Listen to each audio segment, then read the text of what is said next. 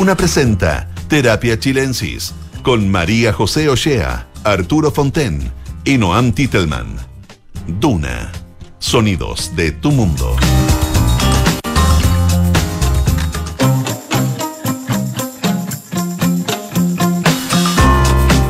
Hola, hola, ¿qué tal? Muy buenas tardes. Bienvenidos y bienvenidas a un nuevo capítulo de Terapia Chilensis en este día miércoles 17 de enero. Arturo Fonten, ¿cómo estás? Muy bien, ¿y tú cómo estás? Muy bien, muchas gracias. Se empieza a acabar enero. Se empieza a acabar enero, se empieza a acabar la vida. No, Titelman, ¿cómo está la vida por allá en, en el, en el otro Bien, continente? Lejos de terminarse todavía. Lejos yo de terminarse. No comparto esa apreciación, todavía, todavía.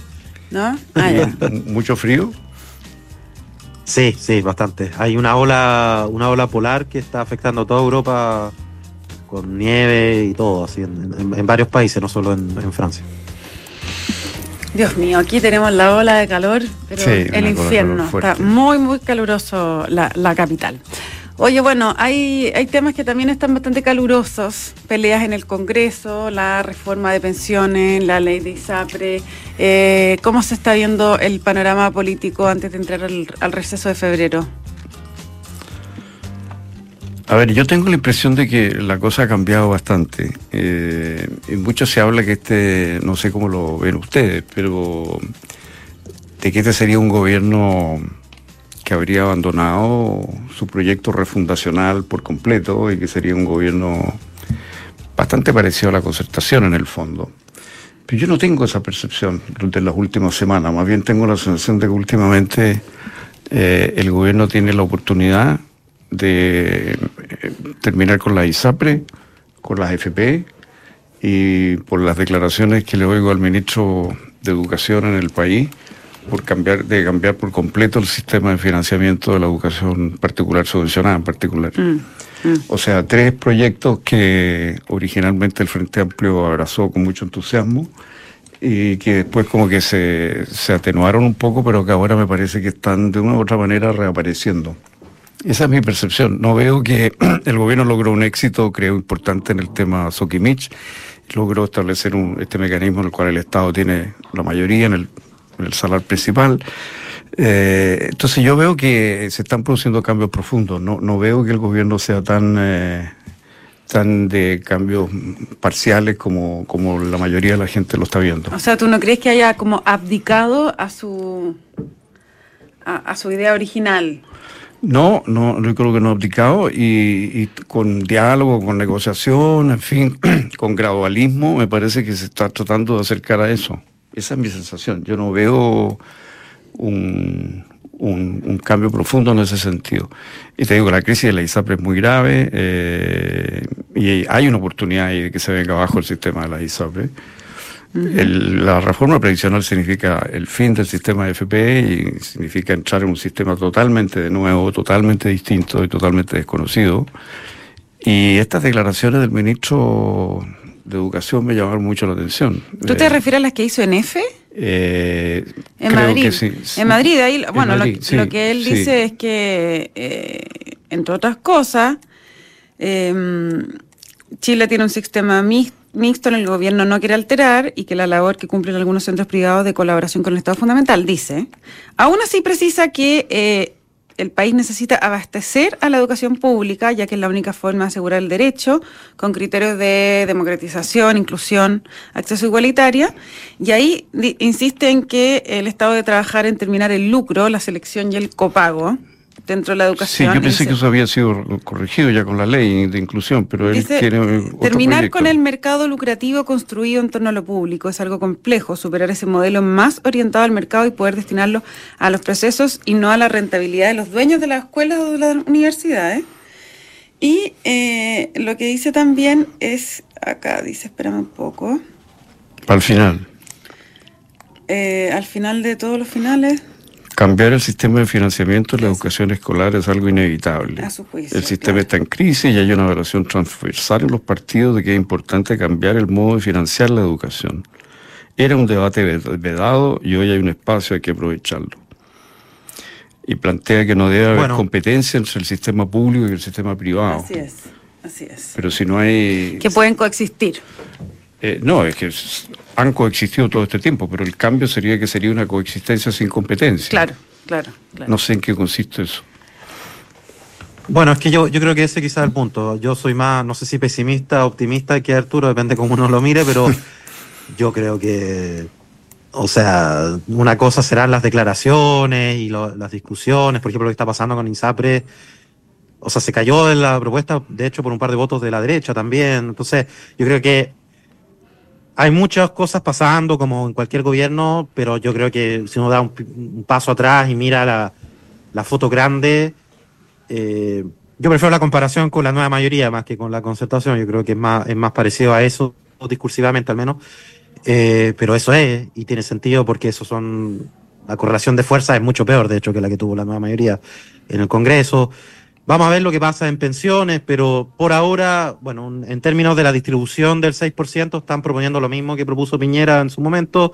Y hay una, efectivamente todavía lo que quedan discusiones cómo se va a organizar la administración de esos fondos, qué va a pasar con la AFP, pero en cualquier caso, esta es la primera pata de la discusión que está recién empezando y que va a tener que pasar muy pronto al Senado, eh, donde sencillamente no se puede aprobar nada sin votos de la derecha. Entonces, yo sospecho de que no vamos a ver eh, cambios eh, revolucionarios en ninguno de los tres temas que planteó Arturo, más bien van a haber mejoras importantes, no, no, quiero quitarle el mérito a, lo que se puede avanzar en ese sentido, pero yo también creo que este es un gobierno que ya está en, en su segundo año, normalmente cuando ya se empieza a acercar las municipales hay poco espacio para aprobar cualquier cosa, las gran, la, los gobiernos cuando logran hacer reformas importantes, por lo menos en el último tiempo, siempre han sido aprobados hacia finales del primer año y a lo más a comienzo del segundo año. O sea, si uno toma como guía lo que ha pasado en los gobiernos anteriores,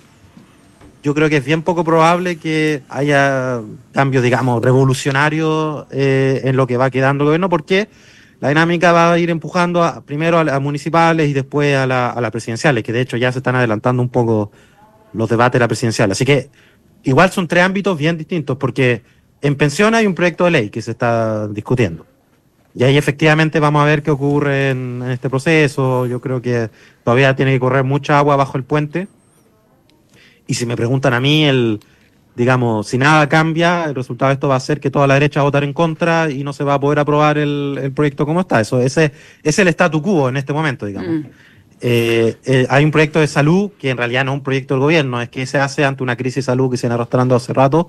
Y efectivamente hay un gran problema y no no sé si un gobierno de derecha, por ejemplo, hubiese podido hacer mucho más de lo que está haciendo este gobierno, porque la verdad es que ni siquiera la, desde la derecha, por, quizás porque hay un realismo también, de que yo creo que hay una cuadratura del círculo acá. O sea, la, la, con el veredicto de la Corte Suprema tal como, como se emitió, parece ser que muchas ISAPRES no son sostenibles y no hay piso político en ninguna parte para subsidiar, digamos, las ISAPRES para que sobrevivan ese, ese veredicto. Entonces, ¿qué se hace? Nadie tiene muy claro y en eso están las discusiones tratando de echarse de la culpa, digamos, un lado y otro, pero, pero, pero no sé si un gobierno de derecho se puede hacer algo muy distinto de lo que está haciendo el gobierno actual. Y sobre educación, yo creo que está más bien en el ámbito declarativo, no hasta donde yo sé, no, no, no hay ningún proyecto en verdad muy concreto. Y, efectivamente no sé muy bien a qué se refería el ministro con lo que decía, pero eh, en fin, uno puede darle interpretaciones distintas, puede hacer,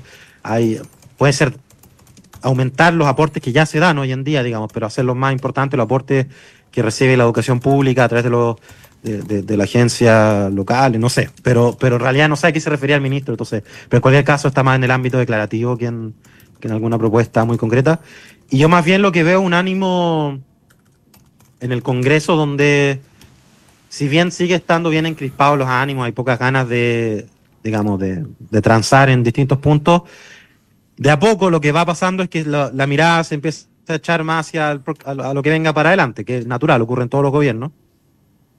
Y yo creo que esta, este, en este caso ha sido aún más notorio, porque el proceso constituyente como que empezó a empujar aún más la pelota para adelante, porque hay un gobierno que está con una situación muy compleja para poder aprobar todos, cualquier cosa en el Congreso, o sea, no, tiene mucho, muchos votos.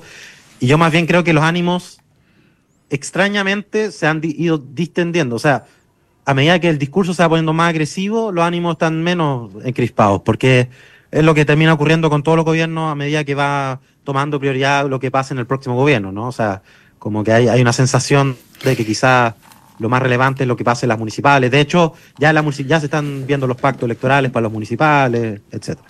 Oye, ah, no, perdón. Sí, pero yo no, yo no veo que eso eh, eh, cambie lo que digo. O sea, puede que efectivamente el gobierno no tenga mayoría para aprobar los proyectos que está impulsando. Pero en materia de sistema previsional es un cambio total y significa el fin de la AFP. Eh, un administrador único de las cuentas, una serie de gente que va a estar en la parte inversión, el Estado en ambas partes como supervigilando el sistema, pero a la vez va a poder ser un inversor y con ventajas comparativas enormes porque tiene subsidios de manera que, que están aceptados, de manera que compite, me parece a mí, con ventaja respecto a los inversores privados. En fin, es un sistema totalmente nuevo. Eso es realmente un proyecto refundacional del sistema previsional, no hay duda. Ahora, el caso de la ISAPRE, más bien la cosa vino por este fallo insólito de la Corte Suprema, que ha producido una crisis gigantesca y que nadie sabe cómo manejar, pero de nuevo se le da la oportunidad, eso es lo que yo digo al gobierno, para dejar atrás la ISAPRE. Y, en materia educacional efectivamente estamos a nivel declarativo, pero quiere, esas declaraciones indican que el proyecto original está vivo, porque estas ideas las hemos oído muchísimas veces. Incluso los ejemplos que da, eh, que haya instituciones religiosas a cargo de ciertas escuelas, nos parece muy bien. O sea, pequeños enclaves de educación privada con un financiamiento institucional centralizado, pero no un, financiamiento por alumno y sobre la base que no hay realmente libertad de escoger, eh, porque no se trata de que las escuelas públicas no puedan competir con las privadas. Eh, o con las particulares subvencionadas. Este enfoque lo hemos visto escrito, lo hemos visto defendido hace mucho tiempo y eso es lo que el ministro vuelve a plantear. Eso quiere decir que la idea, a la idea no se ha renunciado. Ahora, efectivamente, como tú dices, puede que los votos no estén, mm. pero la intención no es simplemente hacer reformas menores. La intención, yo creo, es en estos tres ámbitos es ir a reformas de fondo. Esa es mi impresión. A mí se me, escuchándolo, se me abre una, una pregunta que ya, tú decís, bueno, un contrafactual, escenario hipotético y todo eso, pero bueno, para eso estamos también, digamos. como que, no sé, se me hace que la gran pregunta eh, que imagino que se deben hacer en esos conclaves secretos eh, con un par de piscolas y qué sé yo, si el Frente Amplio pensará que se adelantó que se adelantó en su proceso político, de, eh, que se apresuró en llegar al gobierno, en, haber emergido como una fuerza muy rápido eh, y haberse atrevido ¿ah? eh, en, el momento más que, en que estaba el país. Em, porque ya, uno dice sí, quedan dos años y todo, pero hay una sensación de, también como de haber colgado los guantes, del que el proyecto inicial no fue, no va a haber una nueva constitución, no se ven demasiadas luces de una reforma, ni un pacto tributario, ni al menos en, términos de las transformaciones sociales que ellos eh, querían y esperaban poder realizar. O sea, eh, yo creo, me imagino que hay un nivel de frustración muy importante en, en ellos. Entonces, ¿será que esa pregunta ronda o nada? No todavía. No sé, no sé cómo lo ves tú. No. bueno, yo no estaba en esos conclaves con piscola. no sé si existen, no sé si existen, es una metáfora que hago. Digo, yo me imagino, yo me imagino que si yo fuera uno de ellos, eh, a las 3 de la mañana quizás estaría haciéndose. Es que, es que yo creo que, es interesante porque yo creo que son dos espacios distintos. Yo creo que en el conclave quizás, no, no, no sé si se van en esas discusiones, pero quizás en los encuentros informales se harán ese tipo de, a eso me, a eso me refiero. discusiones mucho más. Eh, Sí, o sea, a ver. ¿Qué, qué coalición gobernante los últimos 10 años no, no, ha terminado parecido que 10, 20 años? Como por, porque todo, bueno, no sé, quizás estoy exagerando, pero, pero eh, cuando llega el gobierno, el primer gobierno de, de, Sebastián Piñera, había un impulso enorme de que se había cambiado para siempre la forma de gobernar y que, y bueno, y termina y las cosas no son exactamente como se esperaba y hay una cierta sensación de que la nueva forma de gobernar eh, se parecía al final bastante a la antigua y tenía algunos problemas, más por cuadros nuevos que no habían gobernado antes. Después llega el segundo gobierno de Michelle Bachelet, la nueva mayoría, ahora sí se van a hacer todos los cambios que se iban a, se había dicho que se iban a hacer y que no se había podido hacer antes, y además con un excelente resultado en las parlamentarias, ahora sí que se va a aprobar. Y bueno, termina y al final no están así, hay quiebres dentro de la coalición, no se puede hacer todas las reformas que se quieren. Y bueno, entonces llega eh, el segundo gobierno de Sebastián Piñera y esta vez sí, ahora vienen con, eh, con eh, fuerza porque ahora viene ya con la experiencia del primer gobierno y además eh, muy críticos del gobierno de la nueva mayoría. Esta vez sí se va a poder hacer estallido social, no, no se logra de nuevo, bueno, no se pudo hacer, se hizo todo lo posible. Lo que quiero decir es que, bueno, sí, pero parece que así es gobernar hoy en día simplemente. y va a ser cada vez más difícil y efectivamente estamos en momentos destituyentes y todo eso, sí, sí, yo lo tengo súper claro, pero acá eh, hay una sensación como de eh, que, no sé, pueden estar de acuerdo o no, pero se escucha mucho, que es como la inexperiencia que llegó. Y hay una especie como de, quizás de búsqueda de, de los nuevos adultos, el adulto responsable, el adulto a cargo, Bachelet y Piñera suben en la encuesta. Ahora, puede que suban en la encuesta porque están fuera. ¿Ah? Efectivamente, en el momento que uno pasa al frente, eh, se va a pique, y, y, es lo que le ha pasado a este gobierno también. Pero hay, hay otros factores que, eh, que creo que entran en el juego que son propios de este nuevo movimiento político que va más allá de la arquitectura por la cual los países están pasando, en que todos los gobernantes son apaleados. Sí, yo tengo razón, que hay una crítica muy fuerte a la inexperiencia, al poco manejo, mal manejo del Estado, poco conocimiento del mm. Estado. Eh, a eso, eso me refiero cuando hablo de, que se apresuraron. Sí, sí, hay una sensación bien general de que había inexperiencia y había, no sé, sueños un poquito irreales. Y después está el tema de las fundaciones, que yo mm. creo que golpeó mucho eh, la credibilidad, la idea de que era un grupo radicalmente distinto. Apareció la, la idea como que también había garnachería en esto. Mm. Eh, eso me parece que también golpeó mucho. Pero yo tengo la impresión de que desde que ganó la en contra eh, se abrió un nuevo capítulo para el Frente Amplio y para el gobierno. Y yo veo hoy día al Frente Amplio muchísimo más armado y más convencido de retomar sus viejas banderas de lo que lo veía hace dos meses atrás, tres meses atrás. Creo que la situación es muy diferente, muy diferente. Y creo que el triunfo que se logró en el litio, y fíjate que todavía no se ha definido nada respecto de salarios privados, y eso es una discusión abierta, si va a haber salarios donde va a haber inversión 100% privada o no. El Partido Comunista se opone, por ejemplo. Eh, este, estamos por ver eso. Eh, pero ese es un tema, una decisión estratégica importantísima para el futuro de Chile. Eh, y los otros temas que he planteado, yo veo que el Frente Amplio está retomando sus banderas y está empujando en esa dirección. Ahora, puede que no logre las mayorías, pero tú ves que en la Cámara de Diputados el proyecto previsional está andando.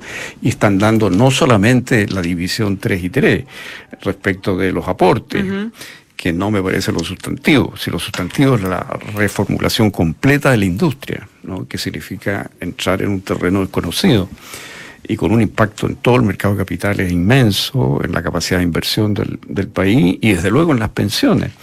Entonces, eh, me parece que ahí estamos frente a un proyecto radicalmente distinto, es una transformación profundísima. Cambia, si eso se logra, si el gobierno logra ese proyecto, el balance final del gobierno de Boric pasa a ser completamente distinto completamente distinto porque va a haber logrado una cosa histórica, digamos. ¿no? Eh, mientras no eh, baje la delincuencia. Bueno, ese es otro tema, pero el tema de la delincuencia viene de otros gobiernos también, es una cosa que es un proceso que está en América Latina, que no se puede culpar al gobierno de Boric de eso. No, no, se trata de culpa, se trata de, de, momentum.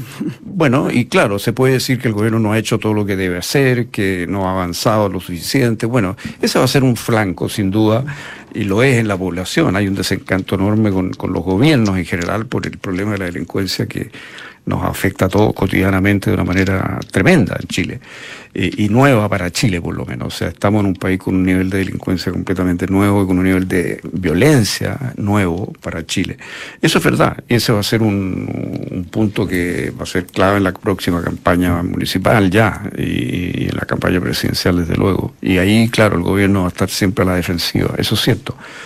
Pero pero ese es un tema nuevo, por así decir, para lo que era el ideario original del Frente Amplio. Como también lo fue, y es uno de sus logros, el control de la inflación, que no era algo... Claro, no estaba, su, no estaba en su pergamino. el, Frente no se hizo luchar contra la inflación, digamos, eso fue una cosa que les cayó. Y en eso había un, un éxito importantísimo. Pero luego en estas otras banderas me parece que se están, yo veo que se están levantando las banderas, se están volviendo a izar esa bandera. Ahora yo no sé si van a tener éxito o no en el Parlamento, y eso es lo que estamos viendo. Pero lo han conseguido parcialmente, lo están consiguiendo en la Cámara de Diputados en el tema previsional. ¿No? No, o sea, yo estoy de acuerdo que más allá de que se repita este patrón de, de no sé cómo llamarlo, desilusión, decepción con todos los gobiernos que hemos tenido en, hace un tiempo ya, efectivamente cada uno de esos gobiernos hay cosas distintas que, se, que, son las que generan esa sensación. Es curioso que este el tema de la inexperiencia. Quizá el segundo gobierno de Piñera fue el único que no recibió esa crítica, pero ya nadie se acuerda. Pero para el segundo gobierno, para el segundo gobierno de la presidenta Chile, cuando estaba la nueva mayoría, una crítica muy repetida era que la nueva mayoría había sustituido los cuadros históricos de la concertación y que los nuevos cuadros no tenían la misma experiencia gobernando y que había mucha mucha inexperiencia, muchos errores que se cometían por eso. Obviamente lo mismo con el primer gobierno de Piñera y lo mismo ahora. Ahora, claro, eh, quizá esta vez viene además de la mano con el tema de la juventud, que lo hace mucho más patente, digamos, ¿no? no solamente inexperto en el sentido de que no ha trabajado antes en el gobierno, sino que inexperto porque es joven, digamos, que no tenía experiencia en la vida. Eh, pero bueno, yo creo que eso, eso puede ser una parte. Yo creo que el tema fundaciones, que sí, Arturo, también fue un, un momento parte agua. Yo creo que era un elemento que hasta ese momento, más allá de que habían habido controversias antes, problemas antes, yo creo que efectivamente es un momento parte agua de la imagen al menos de, de esta coalición. Eh, y de hecho yo creo que es una marca que va a quedar para siempre. Yo, yo creo que esas son de esas huellas que no, no se borran nomás. Eh, y no sé cómo se reformula el proyecto frente a eso, pero, pero eso es algo que queda ahí. Y sobre lo otro, no sé, hay, bueno, hay, hay hay que ver. Efectivamente, lo de la inflación me estaba acordando que durante el debate constituyente había un par de voces que decían, no sé, una ridiculez en mi opinión, pero bueno, sobre cosas como sobre democratizar el Banco Central y, ese tipo de cosas. Bueno, eso yo creo que nunca más vamos a volver a escuchar a alguien del Frente Amplio plantearlo. Eh, eso fue interesante. Ahora, yo creo que lo que pasa es que era una discusión que nunca se había dado antes, más que era una posición que se tenía y que se cambió, sino que yo creo que era algo que estaba en el aire y esta vez se terminó zanjando definitivamente, yo creo, por el lado de, los hechos y de la razonabilidad, pero bueno, es otra, otra discusión. Sobre el tema de pensiones, no sé, yo, yo no creo que entrar a discutir la forma de organización de la industria de, de la administración de fondos no creo que sea un tema tabú, o sea, yo creo que es un tema que, se, no me parece complicado que una coalición, incluso de, centro izquierda, pueda entrar a discutir y, a plantear. No, no, me parece que haya algo intrínsecamente como revolucionario, para usar ese término nuevamente, en, plantear esa discusión.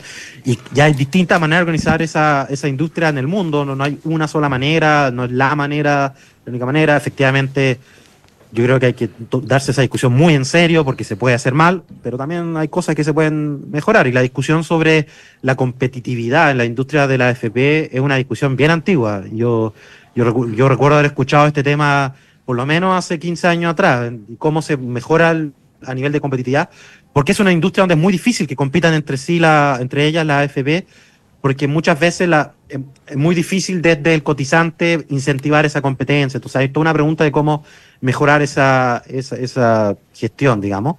Ok, pero perfectamente eso se puede hacer bien o se puede hacer mal. No, no es llegar y meterle mano. Claro, pero, no, si todos estamos de acuerdo que todo se puede discutir y todas estas ideas se han discutido y llevan tiempo dando vuelta, pero lo que no cabe duda es que la reforma que está impulsando el gobierno es una transformación radical del sistema. O sea, que haya un señor que se gana la licitación y tiene en su mano todas las cuentas ¿no? por 10 años, por ejemplo, es un cambio completo respecto a lo que tenemos hoy día. Eh, y que hay una serie hoy en día hay una licitación, que, que, los nuevos cotizantes van a la... Justamente porque es tan difícil hacer competir a la FP... No, no, pero eso es otra cosa, pero, pero, pero, pero el manejo de, toda la, de la administración de todas las cuentas, que la persona que te dice usted tiene tanto y su jubilación va a ser tanto, porque sus lagunas son estas, ese cálculo, que todo eso está en manos de una, de una sola institución. O sea, no, no de las inversiones de los fondos. No, no, no, no. El manejo de las cuentas va a estar en manos de un señor que se llevó eso en una licitación. Eh, el riesgo de corrupción que eso tiene es enorme. Pero en fin, pero yo no quiero criticar la idea, porque le he criticado en otra oportunidad y soy muy contrario a ella, pero, pero me parece que en lo que no cabe duda, esto, esto a favor o en contra, es que cambia radicalmente la industria. Y los inversores van a ser instituciones muy distintas de las de hoy. Eh, por ejemplo, se dice que, no sé, fondos de inversiones que hoy día manejan recursos privados que no están en el negocio previsional van a poder entrar también. y, hay señales de que hay algunos bien interesados en eso. Eh, entonces, eh, en fin, es un cambio radical. ese es mi punto. Es un cambio completo del sistema previsional chileno. De, acuerdo. Y, y, también volviendo a lo que decía la José, esta pregunta si fue muy rápido. Bueno, que nada, esto fue como un, un diseño, y en verdad nunca es así. No, por eso. Un diseño en un laboratorio. son, son, cosas que de repente se, ponen sobre la mesa y uno dice, bueno, voy o no voy. Pero, eh, y muchas veces uno, uno, uno piensa que no debe haber ido. bueno, pero recordemos, eh, ah. recordemos que, que Boric eh, se decía que, que, no iba a lograr las firmas para poder pues, competir contra Jadwe y que estaba siendo levantado digamos, para que Jado tuviera un competidor al que ganarle. O sea, parecía algo imposible que, que, Boris ganara. Yo creo que se le dio. Bueno, fue un gran candidato y ganó. Mm. Pero hay que pensar que en ese momento yo creo que ni siquiera sus colaboradores más, colaboradores más íntimos pensaban que iba a ganar. punto, porque, Y ese es un punto interesante porque yo creo que, bueno, ya aquí voy a entrar con mi juicio personal, que no todo el mundo estará de acuerdo.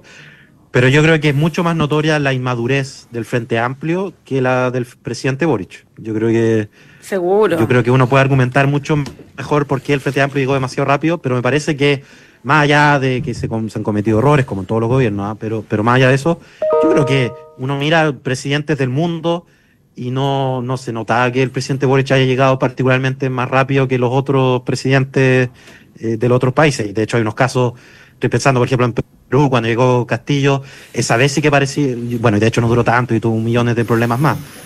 En cambio, en el Frente Amplio, uno pienso ya como a nivel de la orgánica, las bancadas parlamentarias. Si los, condoros vienen por ahí, pues. Yo creo que ahí uno nota mucho más la inmadurez.